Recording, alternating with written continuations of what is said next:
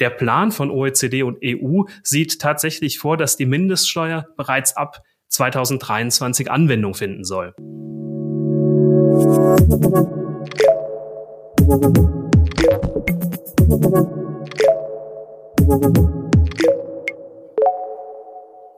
Hallo liebe Zuhörer, ich begrüße Sie ganz herzlich zu einer neuen Folge des Ebner Stolz Mittelstandstalks. Mein Name ist Julia Schmidt, ich bin Redakteurin bei FAZ Business Media. In diesem Podcast beschäftigen wir uns ja mit Themen, die mittelständische Unternehmen bewegen und heute geht es um die globale Mindeststeuer. Ein Thema, das der neue Bundeskanzler Olaf Scholz ja massiv vorangetrieben hat und das nun auch sein erster politischer Meilenstein werden könnte. Aber blicken wir jetzt erst noch mal kurz zurück. Letztes Jahr haben sich in der OECD rund 140 Staaten darauf geeinigt, dass man eine globale Mindeststeuer für Konzerne einführt. Da geht es im Kern darum, dass man die Gewinne größerer Konzerne weltweit mit mindestens 15 Prozent besteuert. Das ist das eine. Und das andere, bei ganz großen und besonders profitablen Konzernen will man außerdem noch Folgendes erreichen die Gewinne zwischen dem Staat, wo das Unternehmen seinen Sitz hat, und dem Staat, wo es wirklich Umsätze generiert, die sollen umverteilt werden. Und um genau diese neuen Besteuerungsregeln soll es in unserer heutigen Folge gehen. Welche Regelungen kommen konkret auf Konzerne zu? Werden sie wirklich für mehr Steuergerechtigkeit sorgen? Und was bedeutet das alles jetzt für den deutschen Mittelstand? Darüber spreche ich jetzt mit Dr. Daniel Zöller. Er ist Steuerberater und Partner bei Ebner Stolz in Stuttgart und er ist spezialisiert auf das internationale Steuerrecht und die Beratung von Unternehmen, die global tätig sind. Hallo, Herr Zöller, herzlich willkommen. Herzlich willkommen, Frau Schmidt. Ich grüße Sie. Ja, ich freue mich, dass Sie heute mit dabei sind und uns dieses sicherlich nicht so einfache Thema mal näher bringen wollen. Ja, sehr gerne. Zunächst würde ich gerne mal wissen, wenn wir über die geplanten Steuerregeln sprechen, dann geht es häufig um das Thema digitale Leistungen äh, beziehungsweise einfach den gesamten Bereich der digitalen Wirtschaft. Warum? Hier muss man auf die Historie blicken. Traditionell ist es so, dass die Besteuerungsregeln eher an der physischen Präsenz des Unternehmens im jeweiligen Land anknüpfen. Also beispielsweise die Produktion in Fabriken. Das ist etwas, das man sehr gut abgreifen kann und das man sehr gut verorten kann. Grenzüberschreitend tätige Unternehmen lassen sich also nach den bisherigen Besteuerungsregelungen nach dem Anknüpfungspunkt der physischen Präsenz aufteilen. Das gilt natürlich nicht, wenn wir über die digitale Wirtschaft sprechen. Was auch immer das im Detail ist, es lässt sich aber festhalten, dass Digitalunternehmen primär über sowas wie Algorithmen, über Patente oder Software ähm, sich abgrenzen lassen, weniger aber über die Frage, was wird wo produziert. Und die Folge ist, dass die traditionellen Besteuerungsregeln im internationalen Steuerrecht hier an natürliche Grenzen stoßen. Und das gibt eben Anlass für einen Änderungsbedarf. Aber wo genau ist eigentlich das Problem? Also jeder Staat erhebt doch auf die Gewinne, die Unternehmen dort erzielen, Steuern nach seinen Regeln, oder? Das ist richtig. Ähm, grundsätzlich ist es so, dass zwischen den Staaten aber sehr große Unterschiede in den Besteuerungsregeln bestehen. Allen voran, was die Unternehmenssteuersätze angeht. Insbesondere, wenn wir uns die Unternehmenssteuersätze weltweit anschauen, aber auch schon in Europa haben wir hier große Gefälle. In Deutschland beispielsweise sehen wir einen Unternehmenssteuersatz von rund 30 Prozent. Schauen wir nach Irland, um ein Gegenbeispiel zu, äh, zu bemühen, da sehen wir einen Unternehmenssteuersatz von nur 12,5 Prozent. Also man sieht, hier gibt es ein großes Gefälle allein schon im Steuersatz.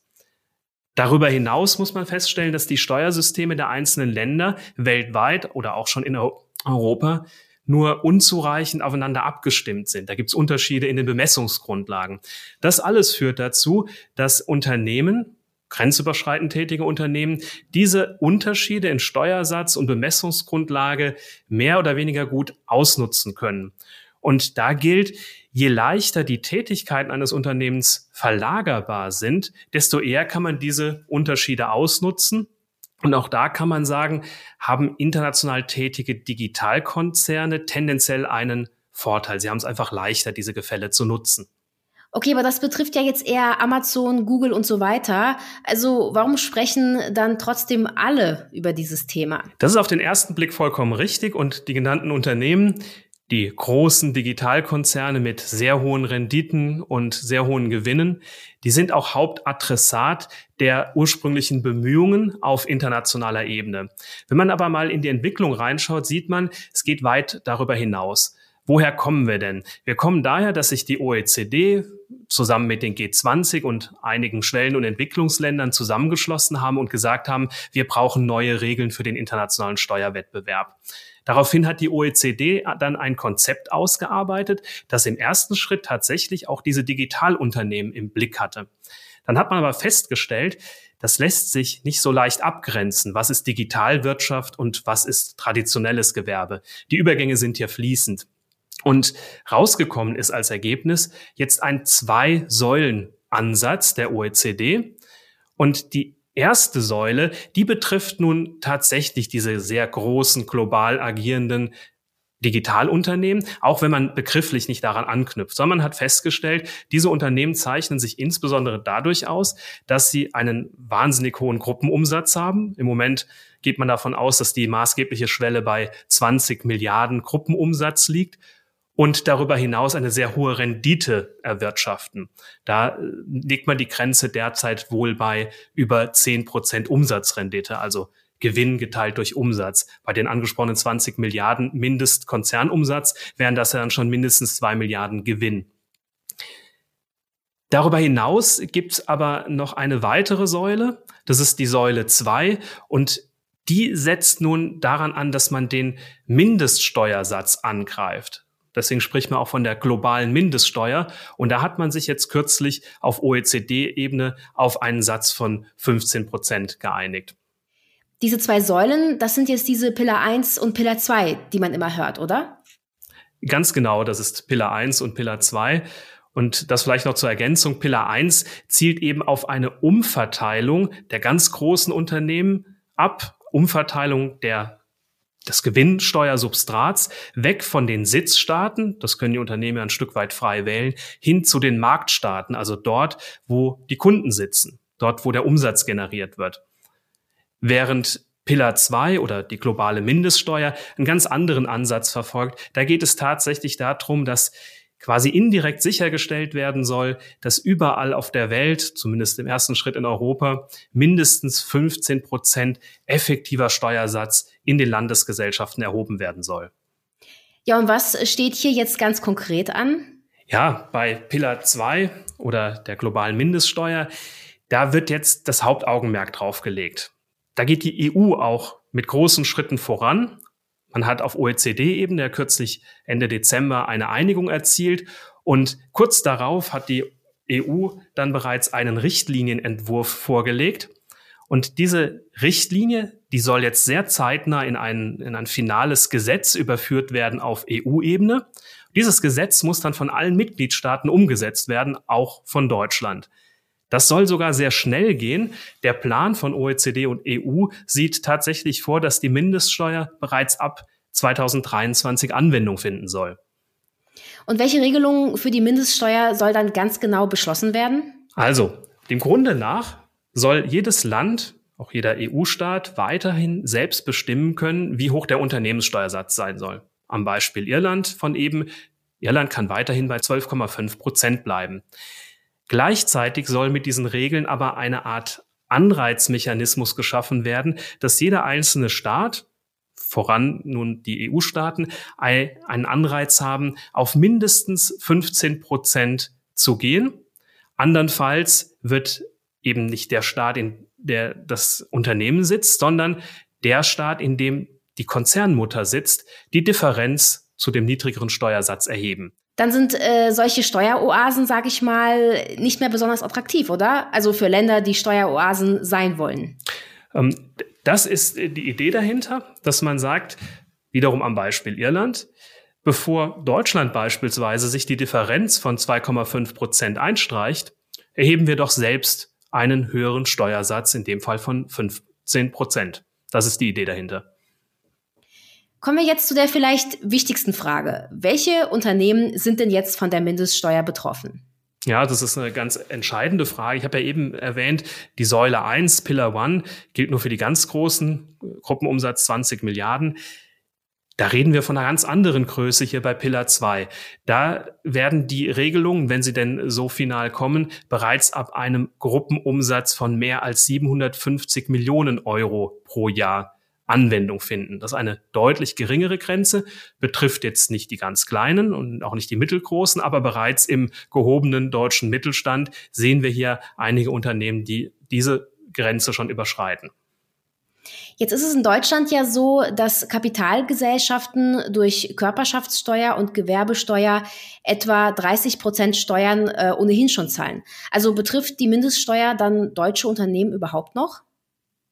Das ist richtig. In Deutschland haben wir ein vergleichsweise sehr hohes Besteuerungsniveau und große Teile der Konzerngewinne von deutschen Konzernen werden natürlich auch mit diesem Steuersatz belegt. Es gilt natürlich nur für die Teile der Gewinne, die auch tatsächlich in Deutschland anfallen.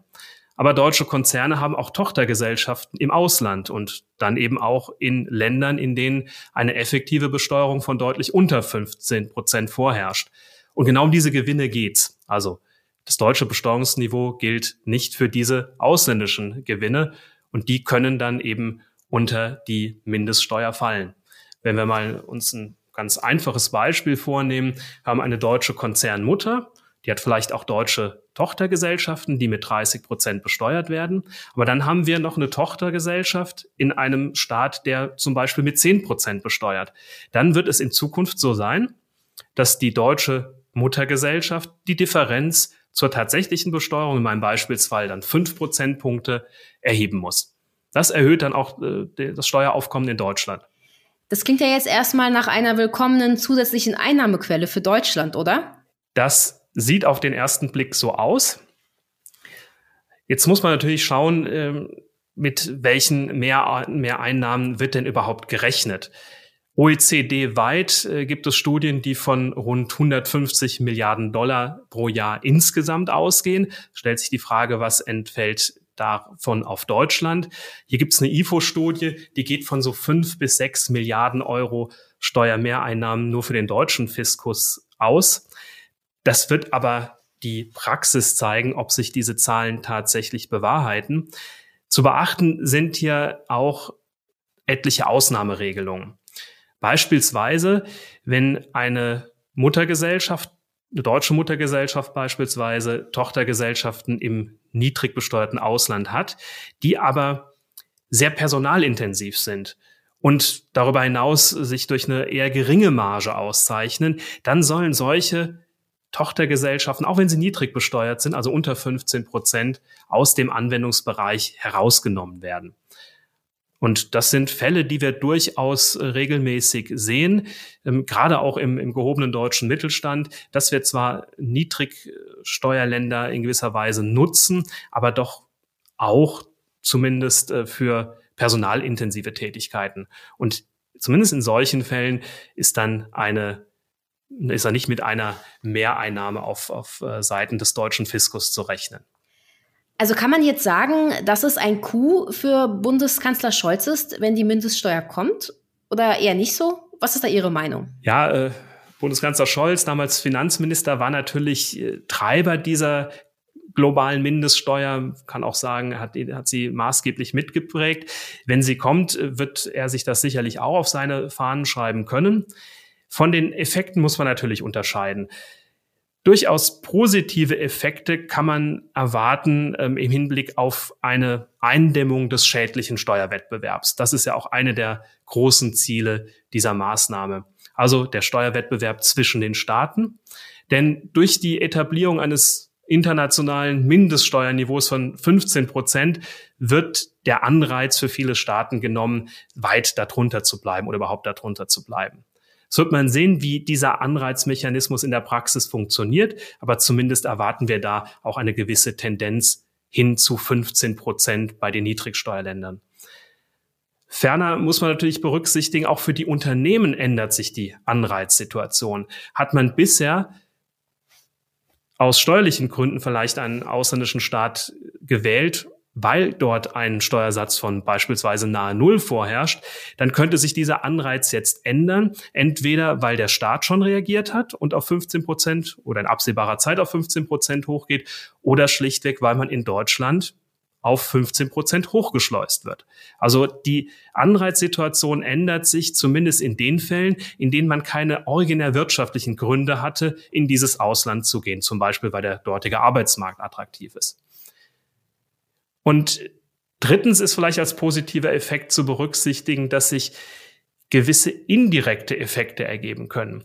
Also auch Unternehmen, die gar nicht in den Anwendungsbereich der Mindeststeuer fallen, könnten profitieren, quasi in, in, den Schutzbereich dieser Maßnahmen fallen. Ähm, nämlich dann, wenn man bedenkt, dass gerade mittelgroße Unternehmen oder kleinere Unternehmen, die diese Möglichkeiten der grenzüberschreitenden Gewinnverlagerung beziehungsweise der äh, Gewinnallokation gar nicht so haben, dass die bisher mit Großkonzernen konkurrieren, die diese Möglichkeiten besser nutzen können. Insoweit das in Zukunft wegfällt oder eingedämmt wird, profitiert mittelbar auch der national tätige Mittelständler. Auf der anderen Seite haben wir auch eine Kehrseite der Medaille. Sie können sich vorstellen, das Ganze gibt's nicht umsonst. Insbesondere aus Sicht der Unternehmen kommt das nicht umsonst. Es ist verbunden mit einem extrem hohen Verwaltungsaufwand. Die Regelungen, die wir vorfinden, sind auf den ersten Blick zwar einfach, ja, Hochschleusen äh, des Besteuerungsniveaus auf 15 Prozent. Wenn Sie dabei in die Details gehen, wird es kompliziert. Das heißt, es muss Leute geben im Unternehmen, die sich die Details anschauen und für den eigenen Konzern prüfen. Das ist alles andere als auf Knopfdruck möglich allen voran wird sehr schwierig sein, was heißt denn 15 Prozent oder darunterliegende effektive Besteuerung? Es ist nicht damit getan, einfach in das Steuergesetz des Auslandes zu gucken, sondern muss tatsächlich schauen, wie viel Steuern hat man im Ausland gezahlt und ist das effektiv unter 15 Prozent oder nicht? Daran äh, wird sehr viel hängen und das wird auch sehr aufwendig werden. Und was für die Unternehmen gilt, also mehr Personalressourcen etc. Es gilt ja auch für den Fiskus, also auch auf fiskalischer Seite muss man diesen potenziellen Mehreinnahmen den erhöhten Verwaltungsaufwand entgegenstellen. Und was dann am Ende noch bei rumkommt, ja, das wird auch die Zukunft zeigen. Dieser ganze Mehraufwand, von dem Sie jetzt sprachen, der könnte doch auch dazu führen, dass die Verbraucherpreise steigen, oder? In der Theorie ja, in der Praxis ähm, würde ich nicht erwarten, dass wir hier einen allzu großen Effekt sehen. Wenn wir das zum Beispiel mal mit der Umsatzsteuerabsenkung, der Corona-bedingten Umsatzsteuerabsenkung im zweiten Halbjahr 2020 vergleichen. Da haben wir natürlich einen gewissen Effekt gesehen. Das sehen wir jetzt auch in den Inflationsraten umgekehrt. Aber da reden wir natürlich über eine ganz andere Breitenwirksamkeit. Das hat im Prinzip jede Dienstleistung, jeden Umsatz betroffen im Inland. Hier reden wir ja erstmal nur um einen Mehrbelastungseffekt von einigen wenigen Unternehmen, gemessen an der Gesamtwirtschaft.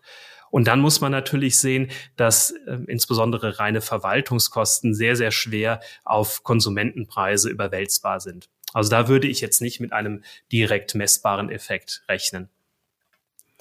Sie haben es vorhin schon kurz angesprochen, aber ich würde gerne noch mehr darauf eingehen.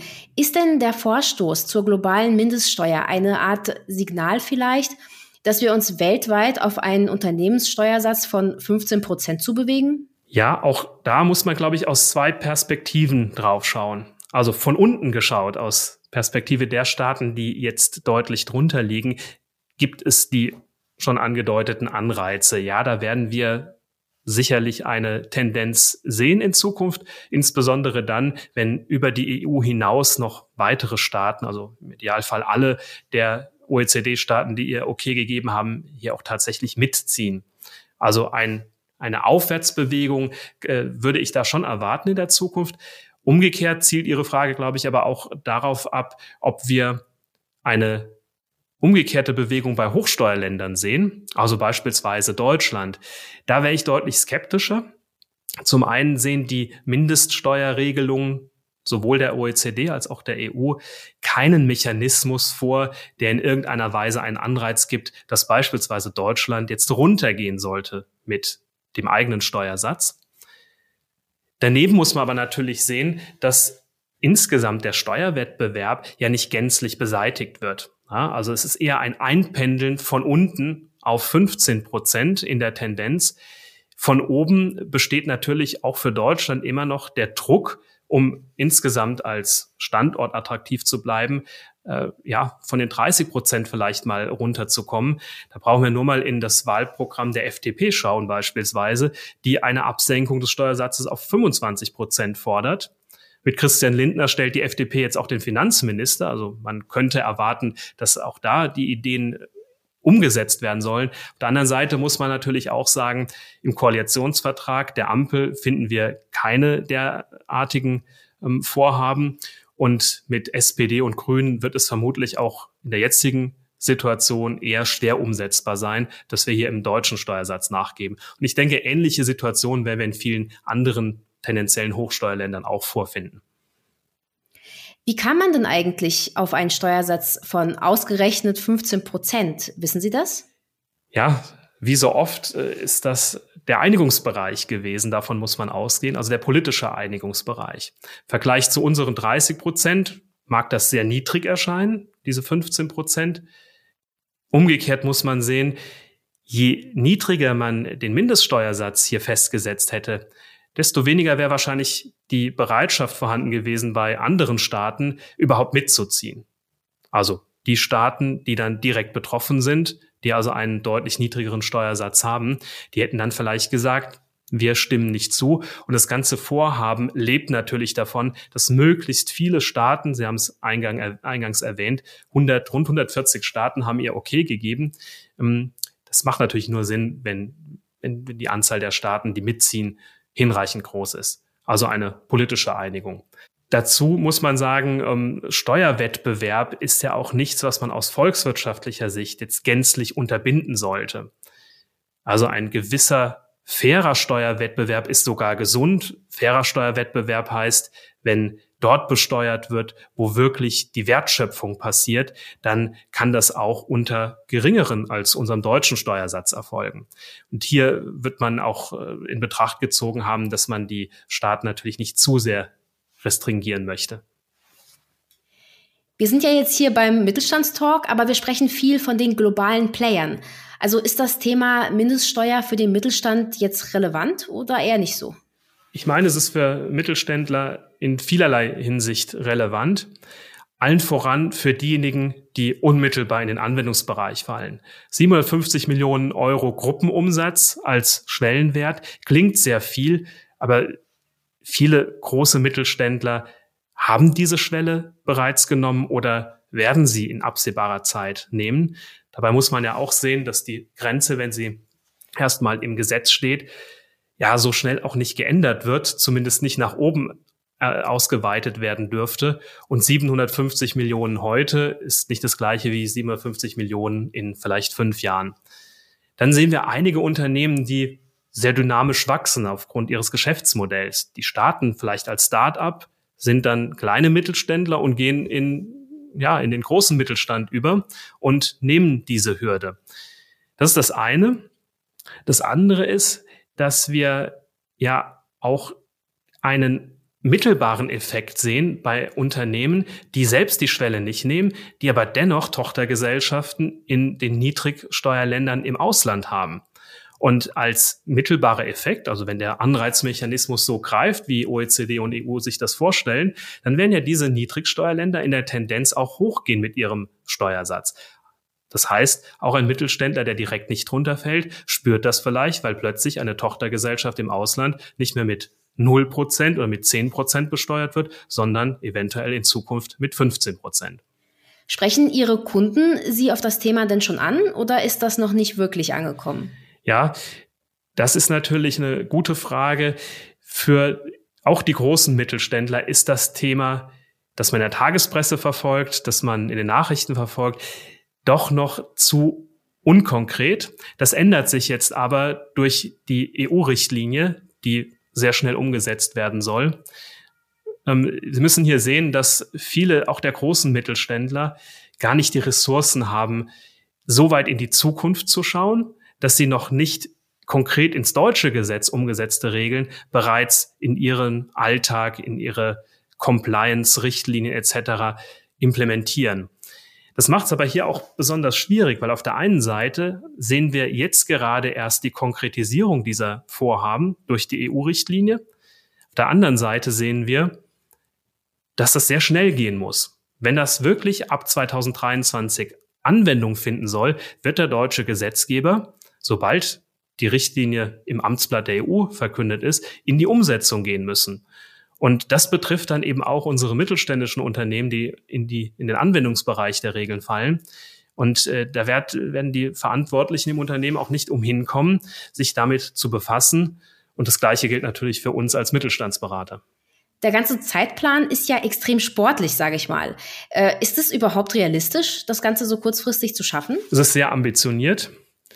Die EU und die OECD sind auf dem Gaspedal, das kann man so sagen. Und bisher ist der Zeitplan voll eingehalten worden, so dass man schon davon ausgehen darf, dass zumindest die supranationale Ebene hier auch weiterhin an einer zeitnahen Umsetzung dranbleibt. In Deutschland muss man sagen, und das gilt sicher für viele andere Staaten, ist es schwierig, den durchaus detaillierten Wortlaut der Richtlinie einfach eins zu eins umzusetzen. Warum ist das so? Weil die nationalen Steuerrechtsvorschriften ja alleine schon sehr komplex sind und irgendwie muss das ja auch ineinander greifen und an den Begrifflichkeiten anknüpfen, die wir jetzt beispielsweise in Deutschland schon vorfinden. Also es wird sehr sportlich, auch für den deutschen Gesetzgeber, das umzusetzen.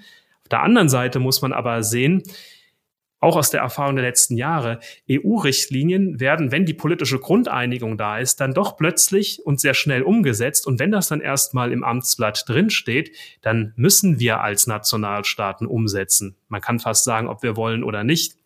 Und dann wird man Lösungen finden müssen. Die Regelungen werden dann nicht einfach werden, davon ist auszugehen, aber Stand heute ist die Wahrscheinlichkeit hoch, dass wir in diesem Jahr hier noch ein Gesetzgebungsverfahren auch in Deutschland sehen. Zum Schluss noch die Frage, was sind denn Ihre Tipps zur Umsetzung für Unternehmen? Allen voran am Ball bleiben. Das fängt an mit Tagespresse und Fachmedien verfolgen. Ähm, dann aber auch, wovon äh, derzeit äh, auszugehen sein dürfte, die tatsächliche konkrete Gesetzgebung. Und dann hat man natürlich den Vorteil, sobald wir ein deutsches Umsetzungsgesetz haben, dann wird es hoffentlich etwas greifbarer. Dann werden auch die großen Mittelständler, die darunter fallen können, nicht umhin kommen, sich frühzeitig mit der Umsetzung zu befassen. Das gilt übrigens auch, wenn, ähm, was im Moment noch nicht ersichtlich ist, das Ganze vielleicht um ein oder zwei Jahre verschoben werden sollte. Die Regelungen sind doch hinreichend komplex, ähm, dass man um jedes Jahr Vorlauf dankbar sein sollte und das nicht auf die lange Bank schieben darf. Das heißt konkret, dass man sich unternehmensintern anschauen muss, auf welche Größen müssen wir denn abgreifen? Welche Größen müssen wir abgreifen? Also worauf stellt die Richtlinie ab, wenn es darum geht, den relevanten Steuersatz zu ermitteln? Da reicht es nicht, sich einfach nur die Bilanzen der Auslandstöchter anzuschauen, sondern da muss man deutlich tiefer ins Detail gehen und man wird vermutlich auch nicht umhin kommen, hier IT-gestützte Lösungen ähm, sich an, an die Hand zu holen und frühzeitig in die bestehenden Systeme zu implementieren. Das kostet Vorlauf, das kostet Zeit und da sind sowohl Unternehmen als auch wir Berater gut beratender frühzeitig ähm, uns der Sache anzunehmen. Herr Zöller, das war eine Menge Input, komplexes Thema, aber ich fand es sehr interessant, auch wenn ich persönlich beim Thema Steuern ja immer erstmal denke, oh je, aber nein, äh, das war wirklich aufschlussreich. Also vielen Dank, dass Sie sich da die Zeit genommen haben. Ich danke Ihnen ganz herzlich. Ja, liebe Zuhörer, danke Ihnen auch für Ihr Interesse. Beim nächsten Mal sprechen wir über das Thema Mitarbeiterbeteiligungsmodelle, auch für den Mittelstand durchaus interessant. Bis dahin wünsche ich eine schöne Zeit und machen Sie es gut.